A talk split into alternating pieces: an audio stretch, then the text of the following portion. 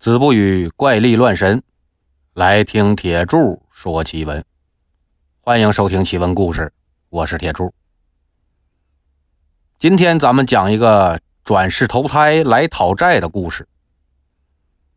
话说在南京新桥有个名人，这人姓邱，字伯高，家里边有点钱，人品呢又不错。这方圆百里都知道啊，他这人是忠厚诚实，天天吃斋念佛，从来不愿意占别人一分一毫的便宜。有一天，这邱伯高正坐在自己家屋檐底下念经，就有个背着大包的人走过来，把这包往地上一放，作了个揖：“麻烦您，我问个事儿。”邱伯高起身还了礼。哎，您说，我是个浙江人，在湖广做买卖，来这儿啊，是想找一个叫邱伯高的人，请问您知道他住哪儿吗？哦，先生，您以前是跟他认识吗？不认识，我只是听说呀，这个人是个忠信可托之人。现在我有事儿要急着去办。有些东西呢，不方便带在身上，所以想麻烦他帮我寄存一下，这才来找他。啊，在下就是邱伯高啊，那请先生到里边细说吧。邱伯高就把来人呐让进屋里了。分宾主落座之后，邱伯高就问：“请问先生您贵姓啊？”“敝姓南，名少营。”哦，南先生，那请问有什么东西需要托付给我的？哦，是这样，我呢要到北京去见个人，估摸着两个月以后才能回来。他用手一指自己带那大包，这里头有些贵重的东西。我现在要单身从南京到北京，路上恐怕有危险，所以我不能带着。就想着找个托底的人帮忙看着。虽说我这经常在这边做买卖吧，但认识的都是些个见利忘义的生意人。正好听说您在这方圆百里都是出了名的德高望重、诚实守信呢，所以把东西放您这儿啊，我也才能放心。等我回来之后呢，一定重谢。行行行。没问题，这事儿我做过，不是一回两回了，经常是有人把这个东西放在我这儿。那请南先生把东西封好喽，做好记号，也好等回来的时候啊查验一下。放我这儿，你就只管放心出门，绝对万无一失。哎，那可就多谢您了。这南少营当下就把这包裹封好了，交给邱伯高，拿进屋去了。等一切办停当了呢，邱伯高又置办了一桌子酒菜招待这南少营，又留他在家里住了两天。等南少营把去北京的东西都准备好了，这才开始上路。一晃俩月可就过去了，但这南少营却没回来。邱伯高左等南少营不来，右等南少营不在，足足等了是有一年多。依然是杳无音讯呢。这期间，邱伯高但凡是见着从北边来的浙江人，那就问你见没见着南少营啊？但这些人呐，全都说不认识。有心想托人到浙江去问他家里人吧，又不知道南少营住哪儿。那别人放一大包东西在自己家里边，总不来拿，也确实是个事儿。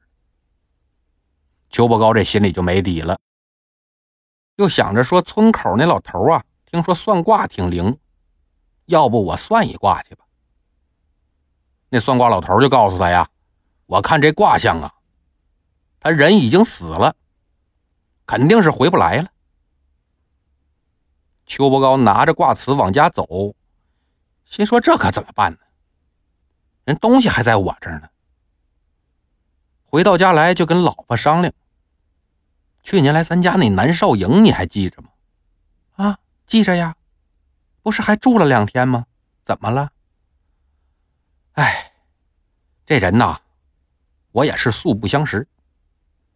他听说我诚实守信，所以在咱家托付了个包裹。本来说是两个月就回来，可这都过去一年零两个月了，那还没见回来取。刚才我去找村口那老头算了一卦，老头说这人应该是死了，回不来了。但这东西可怎么办呢？也不知道寄放在咱家的是个什么玩意儿啊。那要不咱打开看看吧？咱也不拿他东西，就看看，知道是什么了，也好计划以后怎么处置啊。咱保证不动他东西，不就得了吗？那行吧，那打开看看吧。两口子就把南少营那大包给翻出来了，这一拎呐，哟呵，还挺沉的。放在桌子上，打开一看，这里面可全是白花花的银子呀，得有个一千两左右。邱不高就说了：“要是别的东西不来取，那也就算了。但这么多钱放我这儿。”怎么可能不来取呢？难不成是真让那个算卦的说准了，这人已经死了吗？夫人，你看这样好不好？咱替他请几个得道的高僧，做一坛法事，保佑他早点回来。那要是真死了呢，就求他早日投胎转世个好人家。这也算是不枉我和他相识一场。哎呦喂，那请得道高僧可得花不少钱呐。没事钱咱先垫上，再等一阵他要是回来了，那就跟他说清楚，咱搭钱给他做法事。他要是还给咱呢，那也算情分；要是不还呢，这就算咱功德了。过了两天呢，邱伯高果然是找了几个和尚。在家里边是连做了七天七夜的法事，法事做完两个月之后，这南少营还是没回来。邱伯高心说：“算了，我也算是尽了人事了，那我就先把这一千两银子归了自己吧。那大不了等他回来，再凑钱还给他呗。”最开始呢。邱伯高心里边还是有点过意不去，毕竟是拿了人家银子嘛。但这日子一长，也不见人回来，他也就不放在心上了。这邱伯高五十多岁了，可一直没孩子。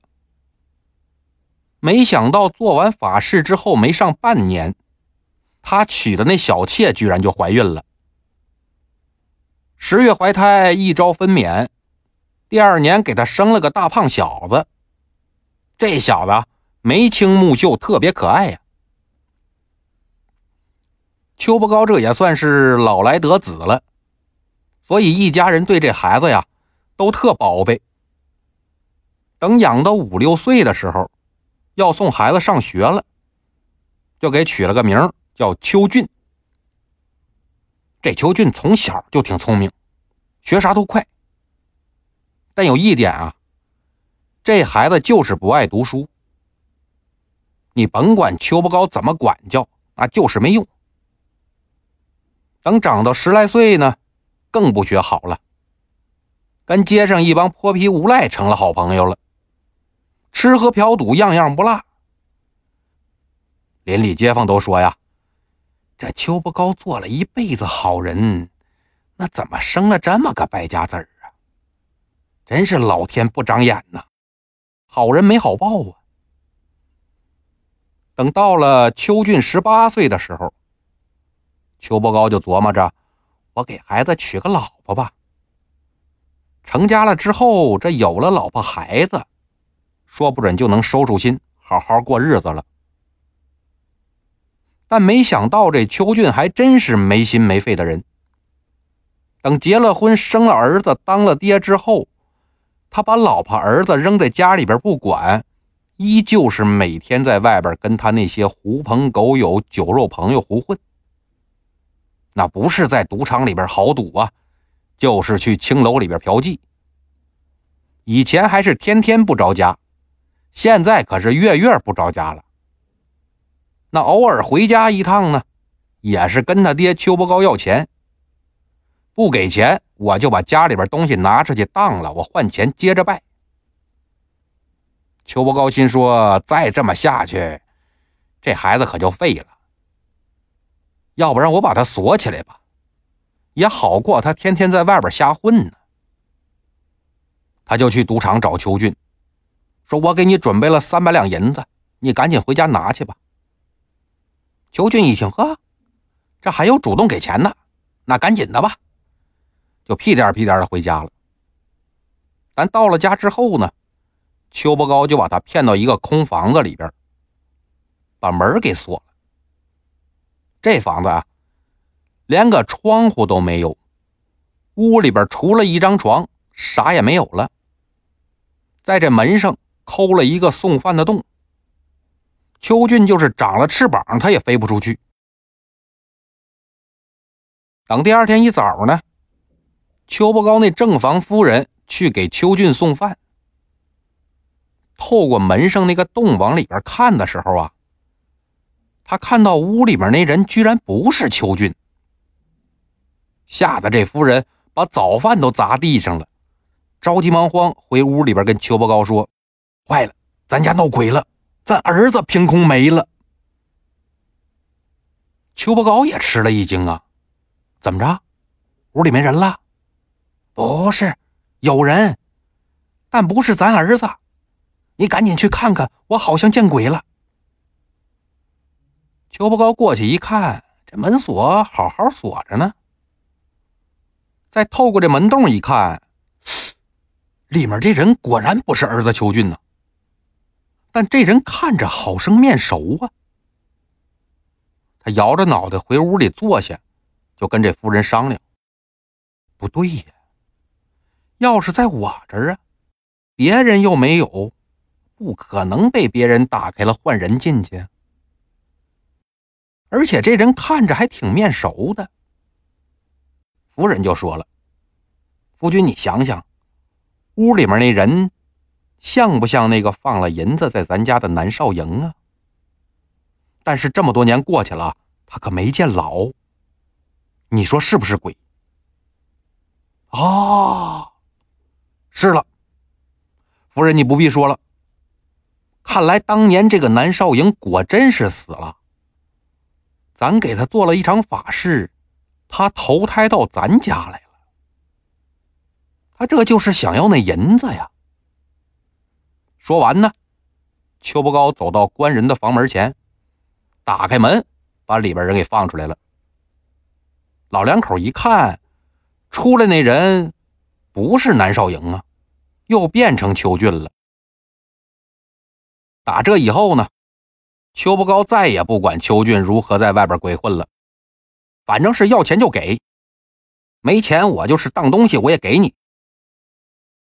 没过两年呢，这邱俊被酒色掏空了身子，死在青楼女子的床上了。